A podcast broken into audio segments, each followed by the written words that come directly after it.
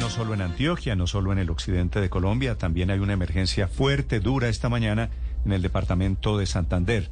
Se creció el río Magdalena, se creció el río Catatumbo. César García es el director de riesgo allí en Bucaramanga. Doctor eh, García, buenos días.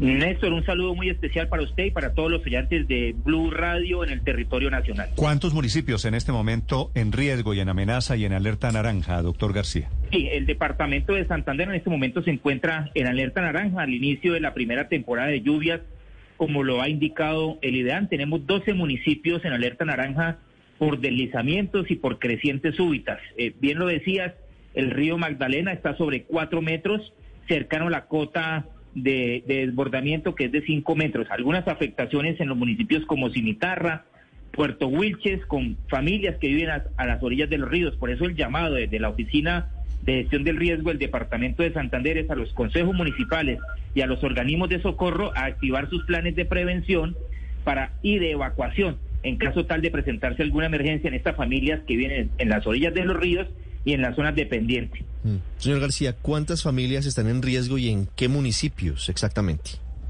Nosotros tenemos familias en riesgos en las principales fuentes hídricas del departamento de Santander, como en el río Lebrija, en lo que tiene que ver con el río Chicamocha, el río Sogamoso y sobre todo el río Magdalena. Más de 400 familias en este momento nos han reportado desde el puesto de mando unificado, tienen un alto riesgo por el tema de desbordamiento, por el tema de inundación teniendo en cuenta que debido a las fuertes lluvias que se han presentado durante el fin de semana, ha aumentado el nivel de estos ríos.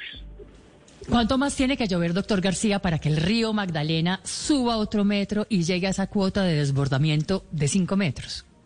Eh, tendría que llover por lo menos, lo que han dicho el ideal, tendría que llover una semana más para que pueda alcanzar esa cuota de cinco metros, que es la cuota que el IDEAN ha advertido sobre los, eh, el monitoreo que tenemos constante en Barranca Bermeja, esa cota de desbordamiento que está sobre los, sobre los cinco metros. Eh, el IDEAN ha advertido que va a llover, que la primera temporada de lluvias inicia sobre mediados del mes de marzo, dirá eh, abril, mayo hasta mediados del mes de junio.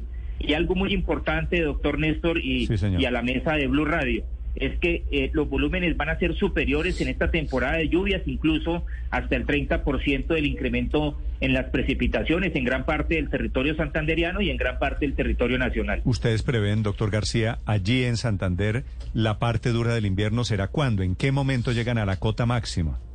Nosotros estamos esperando que sobre los meses de abril estaremos, eh, digamos, teniendo ese, ese, ese fuerte eh, invierno en el departamento de Santander. Siempre se presenta durante los meses de abril. Abril y mayo son los meses más, eh, digamos, donde más incrementa el nivel pluviométrico en el departamento de Santander y estamos con todos los planes de contingencia, con bancos de maquinaria, eh, estamos articulados con los organismos de socorro y con la Unidad Nacional para la Gestión del Riesgo y con nuestro gobernador para poder atender esta eh, primera temporada de lluvias en el departamento. 8.42 minutos. Doctor García, mucha suerte.